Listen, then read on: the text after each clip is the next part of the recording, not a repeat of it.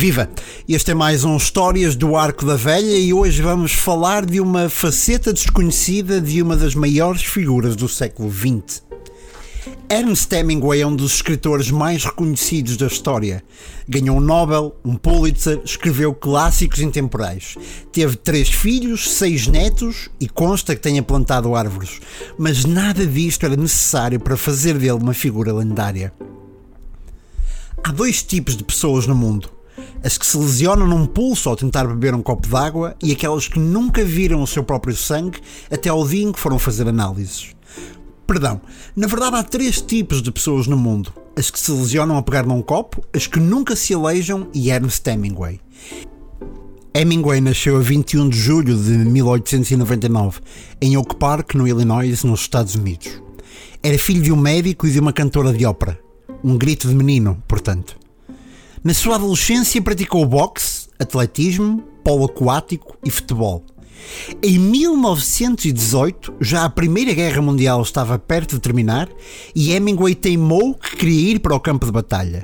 Foi recusado pelo exército americano por ter má visão. Não satisfeito, alistou-se na Cruz Vermelha e foi enviado como condutor de ambulância. Apenas dois meses do fim da guerra, Hemingway chega à Itália, à frente de batalha, ainda há tempo de se lesionar. A 8 de julho vai buscar chocolates e cigarros para os seus colegas e, em troca, é atingido por um morteiro. Cinco dias no hospital com cortes profundos nas pernas. Seis anos depois da guerra, Hemingway vai viver para Paris, onde se torna um alcoólico juntamente com James Joyce. Até aqui, tudo bem. Em 1927, Hemingway chega simultaneamente ao seu segundo casamento e terceira doença. Carbúnculo, uma grave infecção que contraiu em lua de mel, na França. No ano seguinte, a dias de regressar aos Estados Unidos, Hemingway vai à casa de banho, puxa um fio que julgava ser a luz e afinal era uma claraboia. Resultado, uma cicatriz na cabeça que ficaria até aos seus últimos dias. Em 1930, já Hemingway estava de novo instalado nos Estados Unidos. Como não há 6 sem 7, o escritor foi levar o seu amigo John dos Passos a uma estação de comboios e, no regresso, partiu o braço num acidente de carro. O membro de Hemingway ficou em tão mau estado que o médico usou tendões de canguru para reparar as lesões.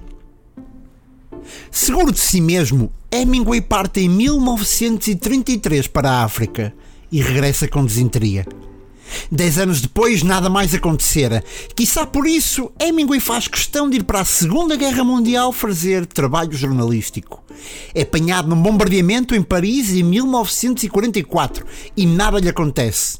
Nada que meta armas, atenção, porque na verdade viria a ser internado com pneumonia. Com o fim da guerra, vai viver para Cuba e começa a sofrer enxaquecas, pressão alta e diabetes. Até aqui, tudo bem. Tudo isto é suportável. Nunca regresses a um sítio onde já te lesionaste seriamente poderia ser o título de um livro, mas não seria Hemingway a escrevê-lo. Isto porque em 1954, 19 anos depois, Hemingway regressa à África e sofre não um, mas dois desastres de avião. No primeiro, a regressar do Congo belga, o avião bate contra um poste de alta tensão e despenha-se. Resultado, lesão na cabeça e duas costelas partidas. No dia seguinte, ao voar para Uganda para receber ajuda médica, outro avião volta a cair. Hemingway sofre queimaduras e um golpe na cabeça com libertação de fluido cerebral. Nesse mesmo ano de 1954, é-lhe atribuído o Prémio Nobel e também um diagnóstico de arteriosclerose.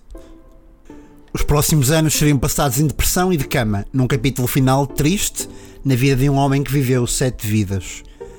A 2 de julho de 1961, Ernst Hemingway desferiu um tiro na cabeça contra si próprio. Conseguiu o que a vida, o destino e o acaso tentaram, sem sucesso, durante 60 anos um fim.